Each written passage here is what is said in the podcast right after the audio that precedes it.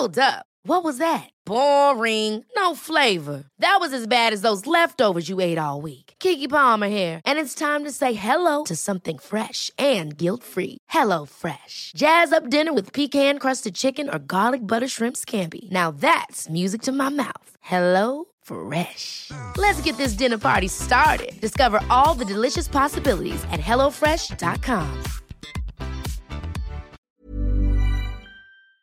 Agradecemos que esté con nosotros en la línea a la senadora Josefina Vázquez Mota, quien es presidente de la Comisión de Derechos de la Niñez y la Adolescencia. Senadora, Gracias por estar con nosotros porque pues hay otras pandemias y hay otras eh, pues problemáticas importantes en el país a las que pues de alguna manera no solamente a partir de la pandemia que vivimos sino desde hace ya algunos años y pareciera que se ha agudizado en los recientes meses pues las mujeres en su totalidad y cuando hablamos de políticas públicas que se dirigen a ellas pues se han visto un poco opacadas eh, por el interés, desinterés que hay desde la Administración Federal para apartar recursos suficientes que ataquen estos males. Uno de ellos es la muerte materna que engloba diferentes esferas y que tiene que ver mucho con los programas de salud sexual y reproductiva. ¿Cómo está, senadora? Muy buenos días.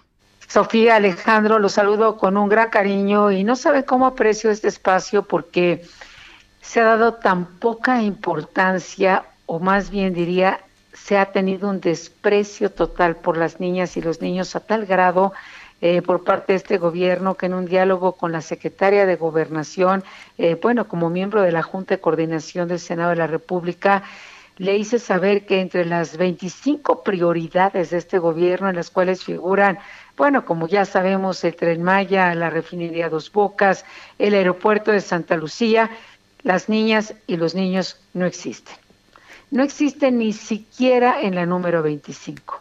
Y hacíamos desde entonces un llamado urgente a reconocer como prioridad, no la 26, sino la número uno a las niñas y a los niños de nuestro país, porque entre niñas, niños, adolescentes estamos hablando de más de 39 millones, es decir, estamos hablando pues eh, de esta parte del corazón propio de nuestra nación.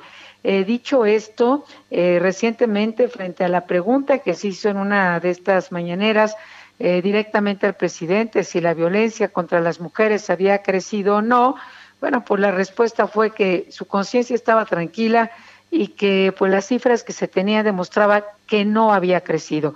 Hubo una respuesta fuertísima por parte de una serie de organizaciones pues ampliamente reconocidas como Amnistía Internacional, Católicas por Derecho a Decidir, eh, el Fondo Semillas, la Red Nacional de Refugios, que ahora hablaremos también de ellos, si me permiten, entre muchos otros.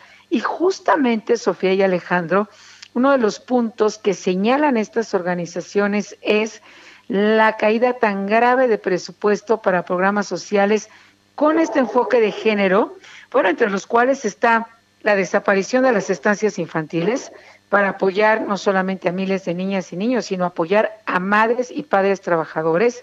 El programa, tal como bien lo señala Sofía, de salud materna, sexual y reproductiva, y el programa para promover la atención y prevención de la violencia contra las mujeres, entre otros. Si las niñas y los niños no solamente son absolutamente despreciados, sino no importan, pues las mujeres no estamos nada lejos de esta concepción. Y justamente en la relación a esta eh, mortalidad materna, habría que recordar que entre los objetivos del milenio que la ONU propuso, bueno, pues México formó parte de estos 150 países en el año 2000 y había un compromiso de razón de mortalidad materna de 22 muertes por cada 100 mil niños nacidos vivos. Resulta que eh, pues eh, la meta no se logró, eh, se reportaron tan solo en el 2015 40 decesos por cada 100 mil nacimientos, es decir, nada más lejos que de esta eh, meta. Y pues las condiciones, lejos de mejorar cada día, han venido siendo más adversas, eh, Alejandro. Senadora, eh, uno se quedó, la verdad, con el ojo cuadrado esta semana después de escuchar en plena conferencia de prensa al presidente negar que exista violencia familiar en esta cuarentena, en este confinamiento, cuando organismos muy serios como el Consejo Ciudadano de Seguridad de la Ciudad de México ofrece reportes de que el trabajo que han venido haciendo, digamos que se mudó, mudó el giro de atender asuntos de asaltos y otros delitos relacionados a la inseguridad a atender a llamadas y ofrecer ayudas psicológicas para familias porque según sus datos en esta cuarentena creció 383% las llamadas que piden apoyo legal para evitar la violencia familiar. ¿No es violencia el propio hecho de negarlo? Es una terrible violencia y es una eh, respuesta que se suma a muchas otras dadas con anterioridad, en donde, bueno, la, cantidad de adjetivos no nos, nos acabaríamos el tiempo tan valioso que ustedes me están otorgando y que no viene al caso señalar, eh, pero me parece que pues desafortunadamente la respuesta con una enorme carga de machismo, de, de misoginia, de un gran desconocimiento o no le informan o verdaderamente no hay una conciencia de lo que está pasando y son cifras oficiales. ¿eh? eh yo me voy a referir a algunas de ellas junto con las que nos estás eh, poniendo sobre la mesa, Alejandro. Eh, más del 50% de esta cantidad de llamadas, porque habría que diferenciar. Unas efectivamente son llamadas de auxilio que han crecido a lo largo y ancho de todo el país y otros son peticiones de asilo para ir a los refugios. Y ahorita también me referiré a esto. Bueno, estas llamadas, como bien señalas, de, eh, estas son las cifras oficiales, las edades de las víctimas pues van de 21 a 30 años de edad, en su gran mayoría, están denunciando todo tipo de violencia emocional, física, sexual, patrimonial. Eh, quiero señalar también que eh, la cantidad de peticiones de auxilio, y cuando hablo de auxilio es ir a sacarlas de ese infierno donde están viviendo, con el que las golpea, las lastima y las mata también, a ellas y a sus hijos. Y las llamadas para irse a vivir a un refugio, porque las mujeres, está probado, eh, que sufren violencia, no salen de ese infierno si no tienen a dónde ir con sus hijos. Y por eso la red de refugios es tan valiosa y es tan grave en lugar de acompañarlos, haberlos debilitado. Eh, yo, he, yo he visitado algunos de estos refugios que, que, cumplen con protocolos extraordinarios de seguridad. Es el último lugar, Sofía y Alejandro, el último en el que se puede salvar la vida de esa mujer y de esos niños. Eh, y quiero decirte que, la, perdón, las llamadas de, de asilo, de llévenme a un refugio, están rebasadas. En el Estado de México el refugio está al 120% de, de su capacidad y, y, las llamadas crecen día con día y esto está sucediendo en todo el país. Digo, frente a este horror, porque lo último, bueno, que quiero señalar y escucharlos, por supuesto, ustedes, es que frente a cada cifra está la vida de alguien. Y en el caso de niñas y niños, la violencia sexual, el crimen de violencia, de abuso sexual ha crecido. Vean, este horror, 41%. Es decir, en esta época de confinamiento, y estamos hablando que si antes del confinamiento ya 5 millones de niñas y niños, más que todo Uruguay completo, eran víctimas sexuales, no del que vive afuera, del que se mete a su cama, a su baño y es el abuelo, el papá, el tío, ahora ha crecido 41%. Senadora, por último, solamente esto que nos dice realmente por supuesto nos lastima a todas y a todos como sociedad el hecho de que las mujeres tengan que salir huyendo de casa porque es el espacio menos seguro.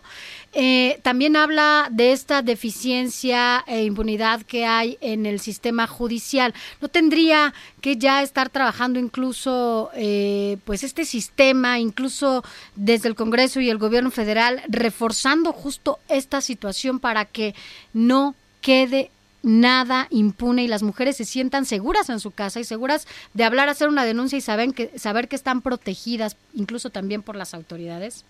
Absolutamente, Sofía. Eh, tendríamos que tener una legislación preparar a todo un sistema de justicia, eh, porque mientras la impunidad siga siendo el miedo y el silencio los principales aliados de los victimarios que llegan a convertirse en asesinos, el caso de la niña Fátima, que tanto nos sigue simbrando y que desafortunadamente no es el único, eh, tiene una, base de abuso sexual. Este, este, este, este, monstruo abusaba sexualmente de los tres hijos y le dice a la mujer que aparte ha ido a pedir ayuda más de una vez para que la salvaran y nadie le escuchó. Nadie le escuchó en el sistema judicial. Le dice, si me traes a una niña para que sea mi novia y abuse de ella, dejo de abusar de los nuestros. Y así llegó Fátima a la muerte. Entonces, yo hago un llamado urgente, de verdad. Las niñas, los niños, la violencia no tiene partidos. Nos necesita a todas y a todos. Hay iniciativas. Nos surge sesionar en el Congreso de la Unión. Nos surge regresar para salvar vidas, millones de empleos, para que estas muertes, eh, esta mortalidad materna no siga creciendo porque eh, ayer que daba una entrevista me decían, hablamos en 15 días y le decía a esta persona que tan generosamente como ustedes y tan preocupado está como ustedes, decía, probablemente en 15 días algunas de estas mujeres ya no estén vivas y los niños tampoco. Lamentable eh, tener que estar hablando de estos temas, pero si no se ponen sobre la mesa y se aceptan, se reconocen, no se puede dar el paso siguiente a encontrar una solución en conjunto. Y preocupa que ya de por sí sabíamos que las calles eran peligrosas para las mujeres, pero hoy la cuarentena vino a restregarnos que los hogares también son un foco de atención.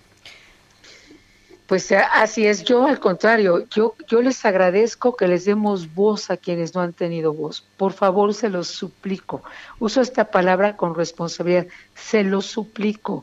Tenemos que abrir estos espacios y darle voz porque una y un niño, y el caso más pequeño que tengo es un niño de seis meses abusado por su padre, y el caso de una niñita de cuatro años que, que abusada a los dos años, que cuando va frente a una mujer jueza, la jueza le hace una sola pregunta, ¿y te gustaba?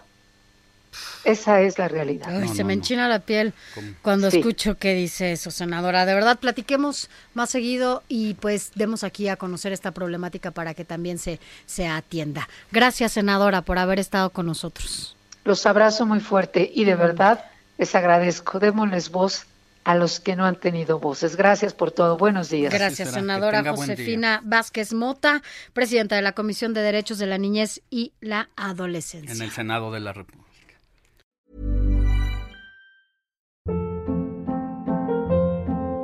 Hold up. What was that? Boring. No flavor. That was as bad as those leftovers you ate all week. Kiki Palmer here, and it's time to say hello to something fresh and guilt-free. Hello Fresh. Jazz up dinner with pecan-crusted chicken or garlic butter shrimp scampi. Now that's music to my mouth. Hello Fresh. Let's get this dinner party started. Discover all the delicious possibilities at hellofresh.com.